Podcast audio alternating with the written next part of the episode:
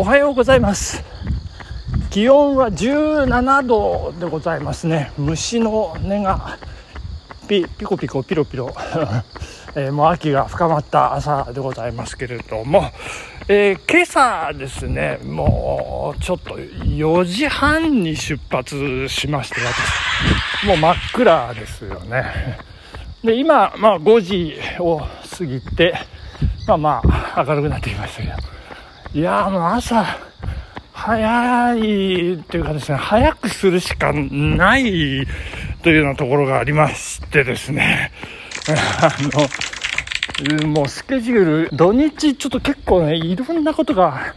ありまして。あの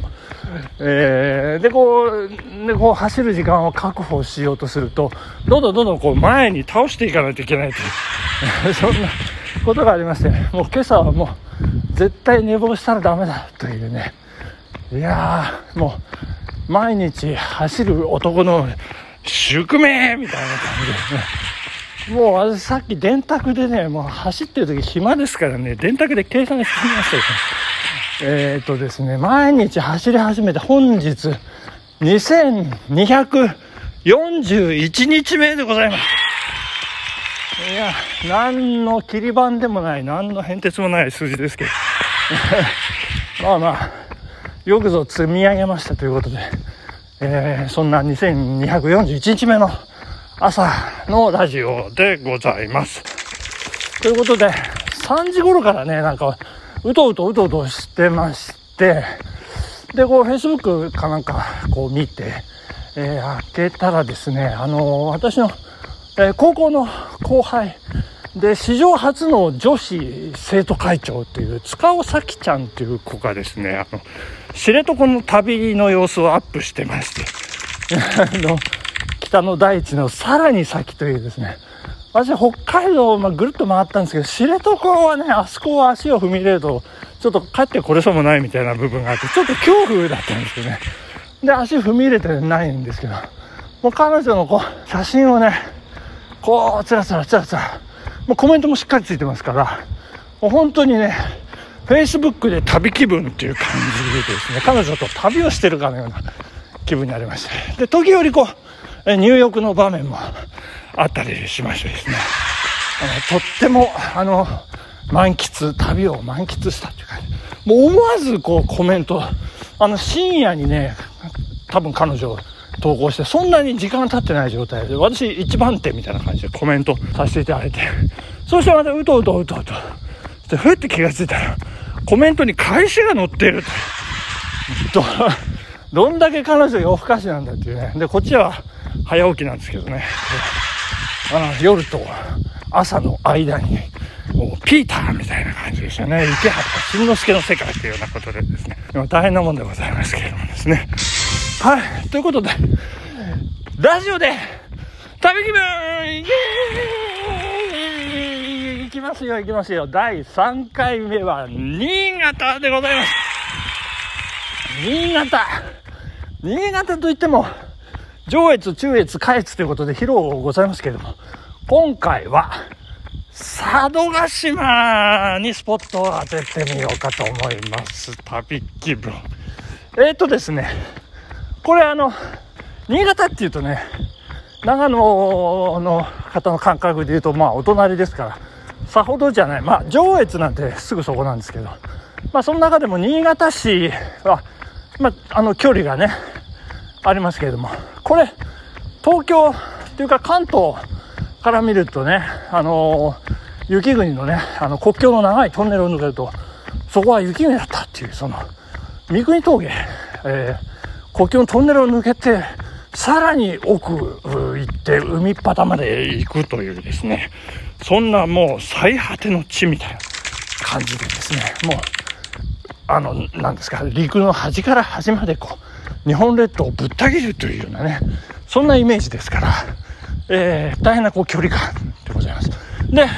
なぜ、あの、新潟、佐渡島行くようになったかというと、これが、あの、野球なんですね。子供の野球。あの、中学3年の時のね、あの、まあ、卒業生の記念大会みたいな感じで、新潟大会というね、あの、各チーム全国から集まってきまして、まあ、トーナメント行うんですけれどもそんな大会に参加するということで、まあ、2日間土日大会が新潟市内で開催されると、まあ、そこにこう参加するということで、まあ、1学年ですね。1チーム、ま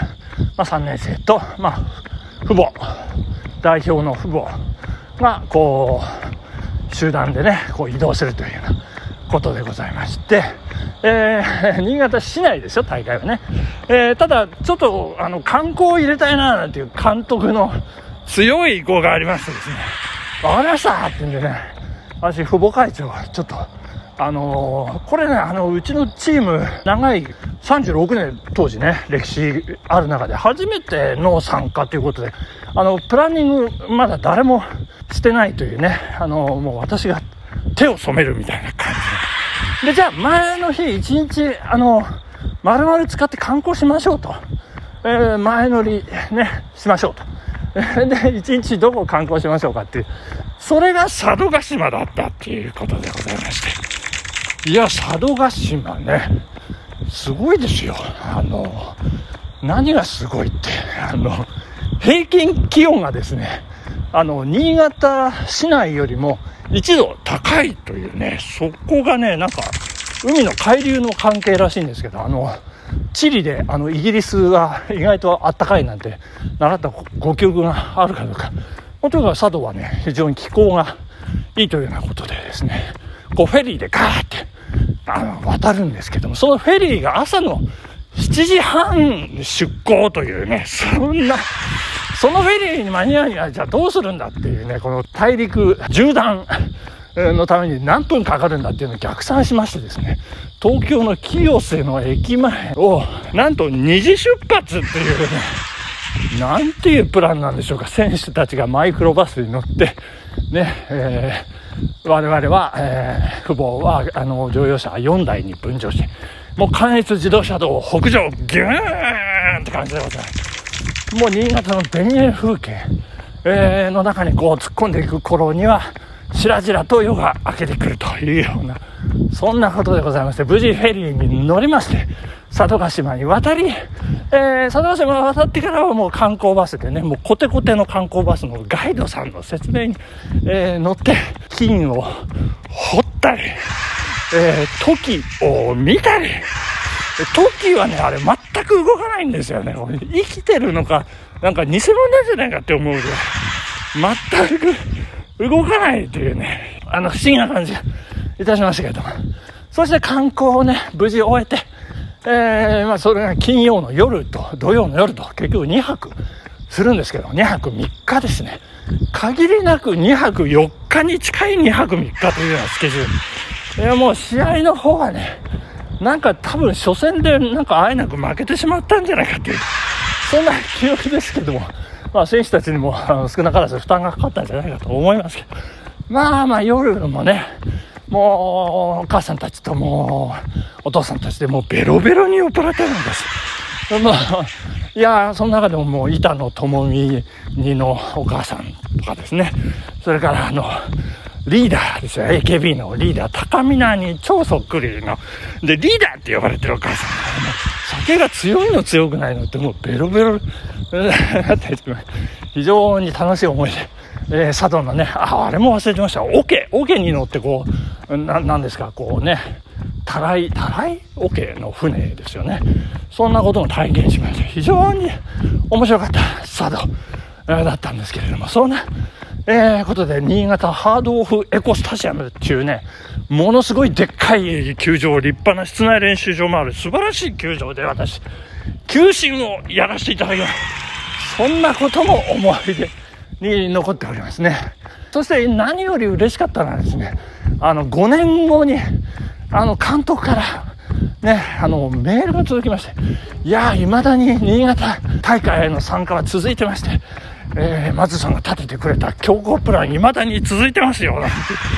ありがとうございます、なんていただきましてですね。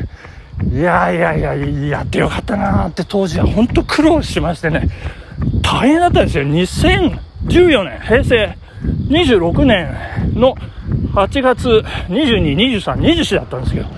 この8月はね、もう怒涛の1ヶ月でございましてですね。いや、本当これ私、長野転勤が9月からなんですけど、その直前の一月ということで、8月の上旬が、あの、米軍、あの、同じリーグのアメリカチームが、東京の清瀬に遠征に来てまして、親善試合、同日の2日間やりましてですね。えそれ、まあ、父母会長として、まあ、おもてなしもいろいろ右行ったり左行ったりみたいな。大変だ。そしてお盆休み。お盆休みは高校の、これがですね、卒業30周年記念のパーティーがあったっていうですね。そして、そんな中、おじいが亡くなりまして、葬儀があって、そして、8月下旬、新潟遠征。そして、8月26日に、引っ越し、家を買って、買った家に引っ越しするというですね。いや、もうとんでもない1ヶ月でございまして、会社に普通に出社したのはたったの3日間というね、そんな、えー、2014年8月、大変でした。新潟佐渡の思い出ということで、えー、本日はここまでとさせていただきたいと思います。ありがとうございました。なんかぐちゃぐちゃになってしまいました。さよなら。